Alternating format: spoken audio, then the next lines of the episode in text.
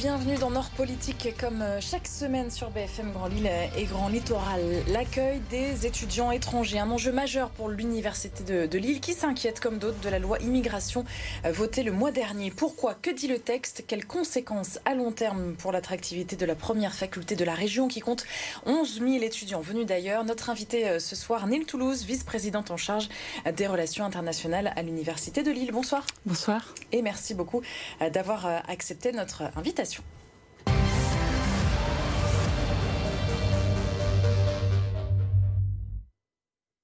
Regard sur l'actualité pour euh, commencer, ça y est, c'est l'heure des choix pour euh, les futurs étudiants avec euh, l'ouverture des inscriptions sur Parcoursup. Hein. Depuis hier, l'Université de Lille fait-elle partie des choix numéro un chaque année? Bah, J'espère bien que ça va continuer à l'être. Nous attendons en tout cas nos futurs étudiants avec beaucoup d'enthousiasme et d'intérêt. Euh, l'université qui fait partie d'un classement international, c'est ça le classement Shanghai? Que Oui, effectivement, l'université de Lille fait partie maintenant des classements internationaux depuis quelques années, notamment du, classement de Shanghai. Nous avons aussi euh, euh, obtenu une, un label qui s'appelle l'initiative d'excellence qui a été donné à quelques universités françaises. Donc nous faisons partie maintenant, je, si je peux dire, parmi les meilleures universités françaises. avec la possibilité de vraiment pouvoir tout étudier à Lille, c'est ça euh, Effectivement, euh, il y a très peu de disciplines qu'on ne peut pas étudier aujourd'hui à l'Université de Lille. Euh, donc c'est une université pluridisciplinaire. On peut étudier la médecine, on peut étudier la littérature, l'histoire, l'archéologie, les sciences et technologies, l'ingénierie. Donc il y a vraiment toutes les disciplines qu'on peut imaginer aujourd'hui dans une grande université internationale. Mais on le sait, il y a aussi des, formations en, tension, donc il vaut mieux prévoir les, les plans B. Alors cette loi immigration durcit les, les conditions euh, d'arrivée, de séjour euh, en France, hein, éclairage dans cette euh, première partie. C'est pour ça qu'on vous a invité, je le disais en introduction, vous, êtes en, charge des relations internationales donc à l'université, et vous vous êtes exprimé donc dans un communiqué commun et considéré que cette loi est contraire, je cite, aux valeurs d'accueil, d'ouverture et d'universalisme. Qu'est-ce qui vous inquiète précisément? Eh bien, donc le comité de direction de l'université qui réunit euh, l'ensemble des doyens et, des directeurs euh, euh, des, facultés et écoles et la présidence de l'université s'est exprimé contre la loi immigration, tout simplement parce qu'il y a des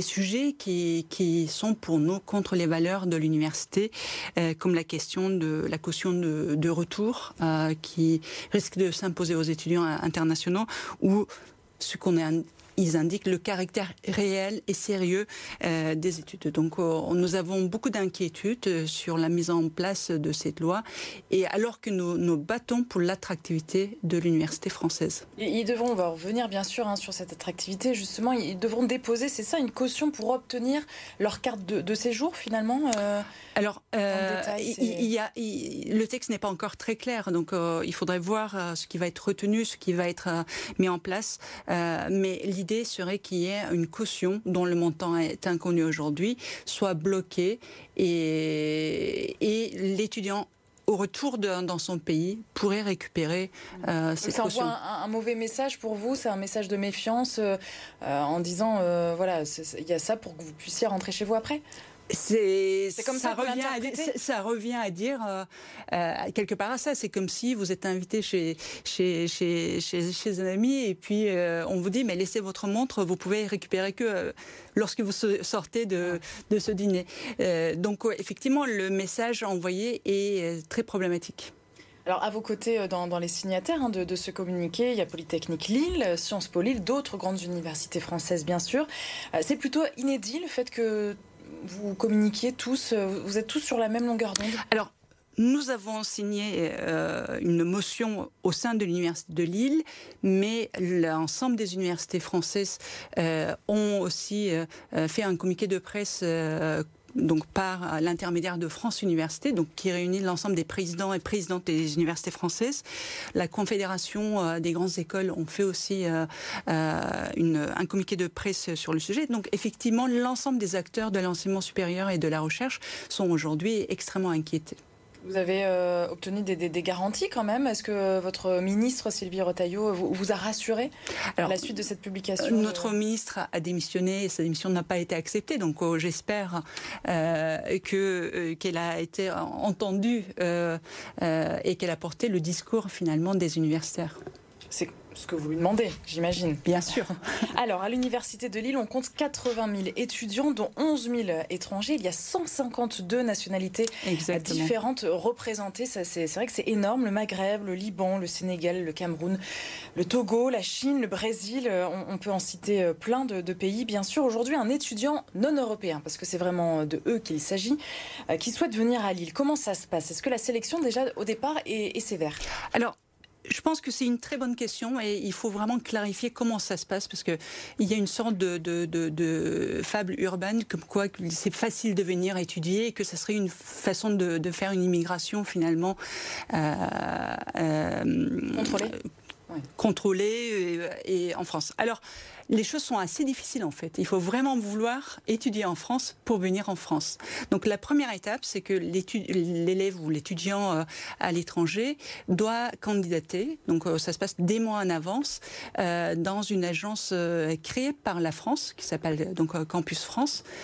choisir une formation et ensuite il y a une première, j'ai envie de dire, évaluation de la situation sur un plan complètement institutionnel. Euh, on vérifie si les, documents sont corrects ou pas à l'ambassade. Mhm. Et une fois que ce premier traitement est fait, l'université regarde sur le plan académique si le dossier est solide ou pas. Euh, en termes financiers, déjà dans un premier temps ou Nous ne regardons euh, pas l'aspect financier, nous regardons seulement l'aspect pédagogique.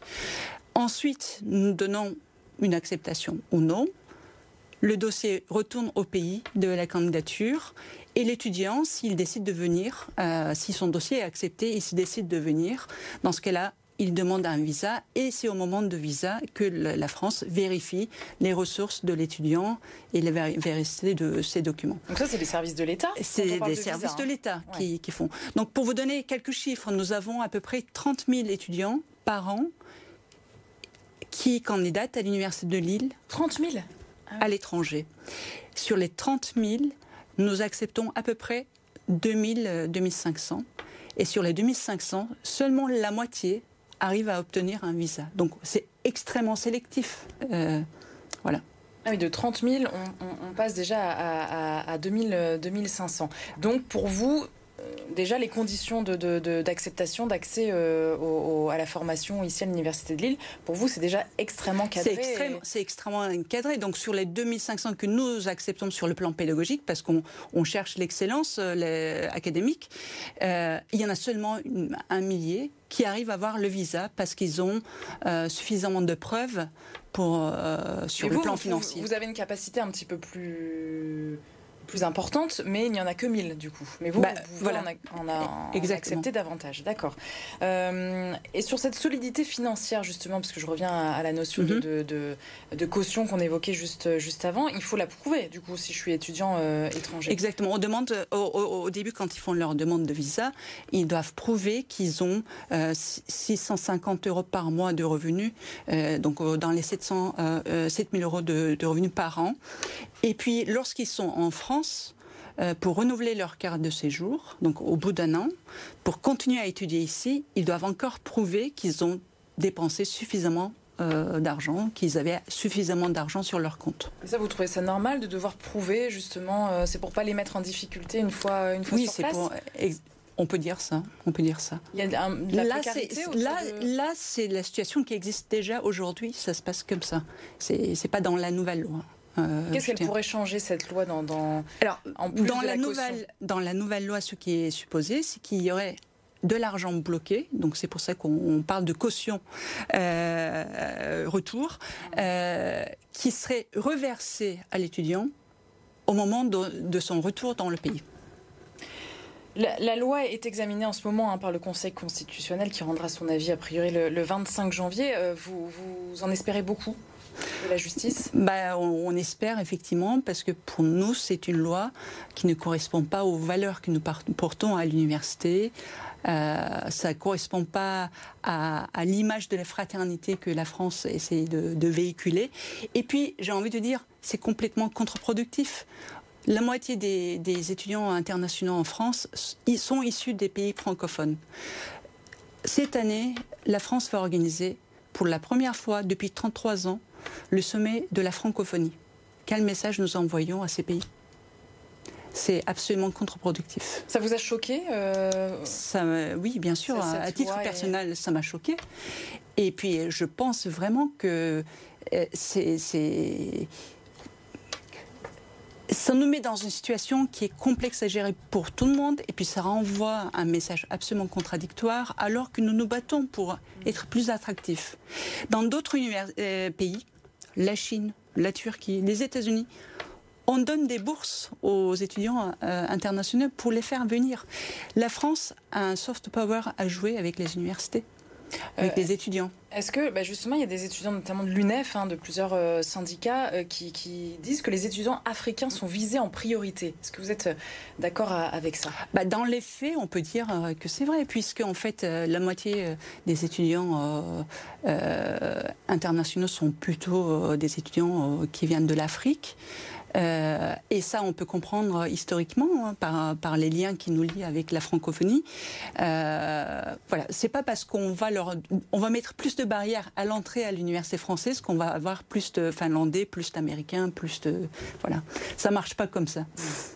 Euh, pourquoi l'accueil et l'intégration d'étudiants étrangers euh, sont-ils essentiels à l'attractivité euh, de, l'université? On, en parle dans cette deuxième partie, vous avez commencé à, l'évoquer. C'est d'abord et avant tout la possibilité d'avoir un, campus international, la mixité, puisque vos 80 000 étudiants, évidemment, ne peuvent pas aller étudier Oui, ça c'est quelque, chose, quelque chose de fondamental pour nous.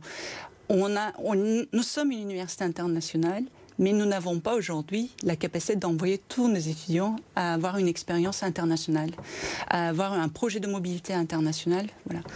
Le fait d'avoir des étudiants internationaux, ça internationalise aussi nos campus, donc ça crée de l'interculturalité dans nos cours.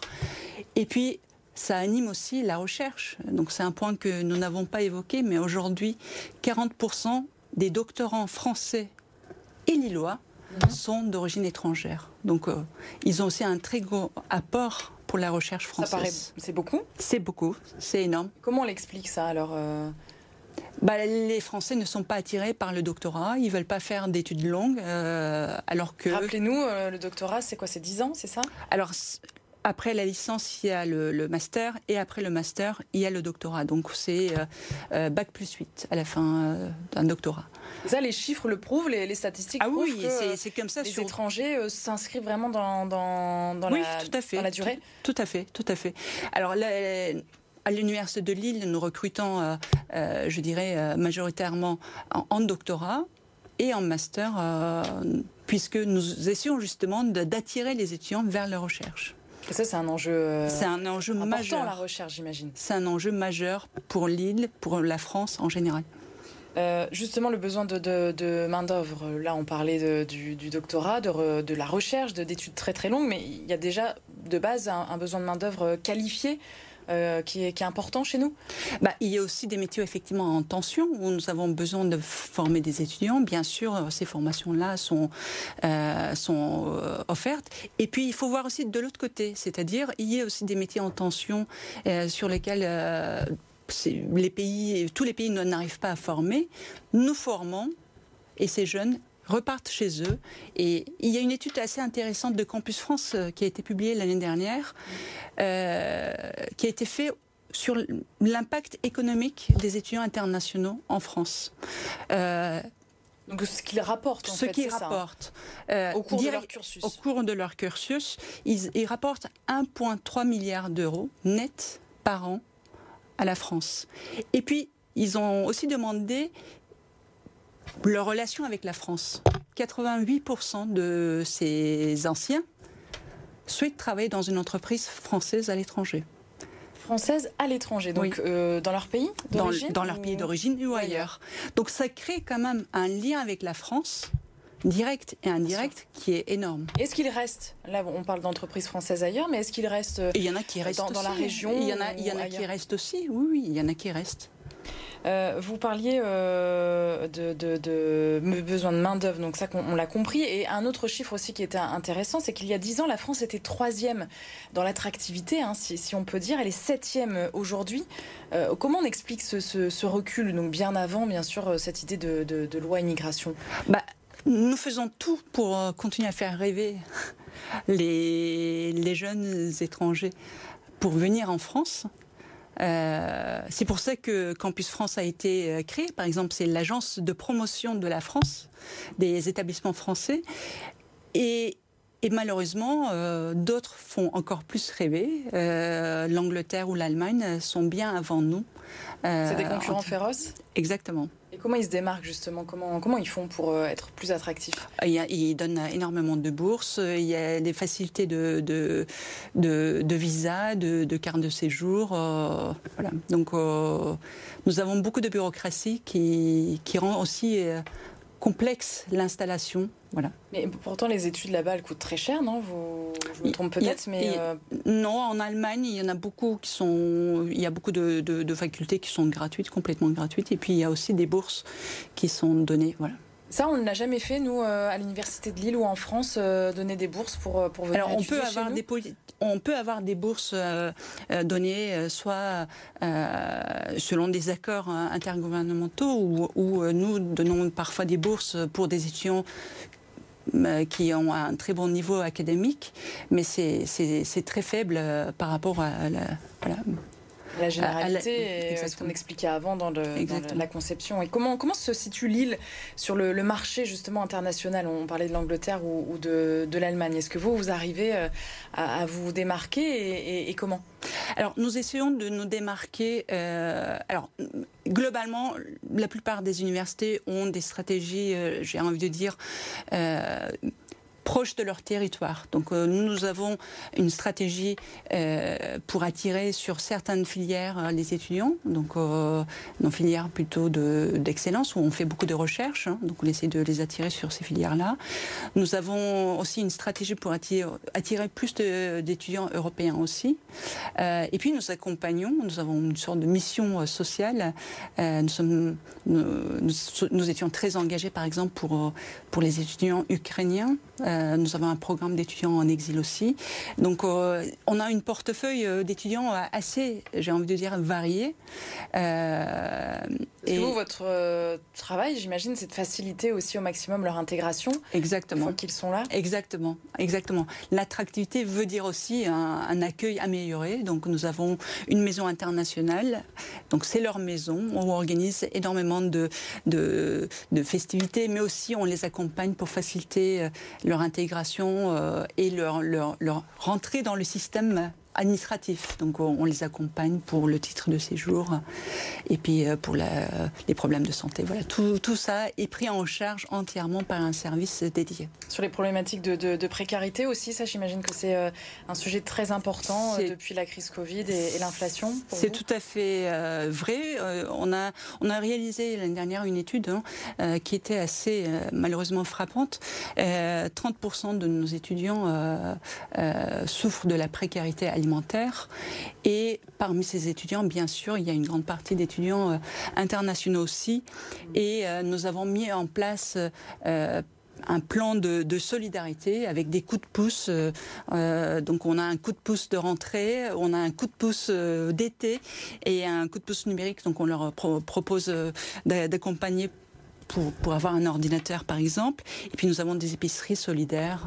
voilà. Est-ce que ça fonctionne? Parce que Ça fonctionne. comment ça se passe depuis, euh, depuis septembre? Est-ce que ça va mieux? Ça, ça s'empire. On avait vu ces images justement euh, euh, à, Lille il y a encore euh, quelques mois de cette longue file d'attente pour pouvoir récupérer des, des, des, fruits, des légumes invendus. Est-ce que ça, ça existe encore aujourd'hui? On en a ouvert plusieurs, des épiceries solidaires. Nous, nous travaillons toujours avec... nous avons mobilisé plus d'un million d'euros hein, sur notre budget pour accompagner justement les étudiants précaires, quelle que soit leur nationalité. On, on, pointe du doigt aussi souvent dans l'hébergement et, le, logement des étudiants étrangers, les résidences universitaires qui sont pas forcément en, très bon état chez nous sur, sur, le, sur le campus. quels sont les, moyens qui sont, qui sont mis en œuvre justement à l'université pour améliorer aussi leurs conditions d'accueil? Alors, L'université euh, ne gère pas les résidences universitaires. Donc euh, malheureusement, euh, on pense souvent que c'est notre rôle de, de, de, gérer, mais en fait c'est pas dans les. C'est le CRUS, qui, qui, gère. En revanche, nous avons d'excellents, d'excellentes relations avec avec le CRUS. alors c'est un problème très très complexe. Ce matin même, on en a discuté avec le conseil régional parce que c'est un enjeu d'attractivité le logement. Oui, on est déjà allé visiter justement avec des députés ou des sénateurs euh, des, les, résidences, même s'il y a eu euh, des travaux de fait, euh, des démolitions aussi, des reconstructions. Mais on voit que bah, les conditions sont quand même insalubres. Les conditions sont dans certaines résidences très très difficiles, mais il y a aussi autre chose. en fait, si ces étudiants veulent continuer à rester là-bas, c'est parce qu'il n'y a pas d'autres possibilités ailleurs. Donc il y a un vrai problème de logement à Lille, euh, que ce soit pour les étudiants français ou les étudiants internationaux. Mais j'ai envie de dire c'est encore pire pour les étudiants internationaux parce que euh, il y a une telle demande que ils sont seuls en plus. Ils, sont seuls, ils n'ont pas de garant. Il y a maintenant des systèmes de garants en ligne, euh, mais malheureusement, ça ne fonctionne pas euh, comme ça devrait fonctionner. Vous, vous arrivez quand même à faire un, lien et à, faciliter certains, certains échanges ou de, à, délivrer cette, certaines situations? Alors on essaie de faire de notre mieux. On a, on a passé des accords avec, euh, avec euh, des agences. on essaie de, de les accompagner au mieux possible, mais le logement reste un problème mais est-ce qu'un appartement euh, privé, du coup, euh, est-ce qu'il il est loué à un, étudiant euh, étranger? Est-ce que ça, c'est possible? C'est tout à fait possible. c'est tout à fait possible. C'est tout à fait possible techniquement. Et il y a même maintenant un système de garantie en ligne, donc les, même l'État peut nous accompagner. en revanche, les propriétaires sont plutôt réticents, malheureusement. Oui, c'est un, fait. Donc, ils préfèrent avoir un garant français avec des bulletins de, salaire, voire deux garants français, euh, plutôt que faire confiance à un système euh, qui marche par ailleurs.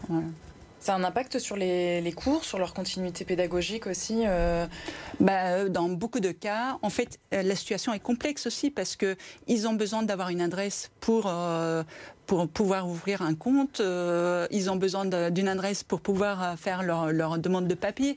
Donc ça a un impact forcément. Et puis euh, ils peuvent pas passer euh, des mois et des mois dans un hôtel, dans un Airbnb. voilà, c'est la situation reste très complexe pour ces étudiants-là. Et du coup, il y en a qui commencent avec avec du retard l'année. Ah oui, c'est-à-dire avec plusieurs semaines ou plusieurs semaines. Cas, ça vient retarder un petit peu leur apprentissage. Euh, un petit mot peut-être pour, euh, pour terminer euh, sur ces conditions climatiques hein, qui ont rythmé cette, cette semaine. Est-ce qu'il y a un impact particulier sur les cours? Comment ça s'est organisé là sur ces deux derniers jours On, s'adapte aussi On s'adapte. Nous avons heureusement, avec la période de Covid, à gagner en, flexibilité quelque part. Et donc on s'adapte en fait selon les situations. Il y, a, il y a des passages en cours hybride ou, où on maintient... Vous avez gardé vos, vos habitudes de cours de flexibilité, à, distance, ouais. Mais Parce que ça n'a pas forcément laissé des bons souvenirs à tous. Non, non, je sais bien. Les visios pour les cours. Non, mais en fait, euh, lorsqu'il y a la, nécessité, il est possible d'avoir des cours hybrides, mais sinon les, les campus n'ont pas fermé. Merci beaucoup. Il y a les partiels aussi qui arrivent, hein, c'est ça euh, Il y en a qui sont finis et il y en a qui. Voilà dans une grande université de 80 000 étudiants, vous savez. Et vous avez déjà beaucoup de travail avec les 11 000 étudiants euh, étrangers. Merci beaucoup, Nil Toulouse, euh, en tout cas d'avoir été euh, avec nous pour nous parler de ces inquiétudes hein, autour de, du projet de loi immigration, donc pour les conditions d'accès, d'arrivée de séjour des, des, étudiants étrangers à l'université de Lille. Merci beaucoup et on vous souhaite une, une bonne dernière seconde partie de, de, de saison. Merci. Merci.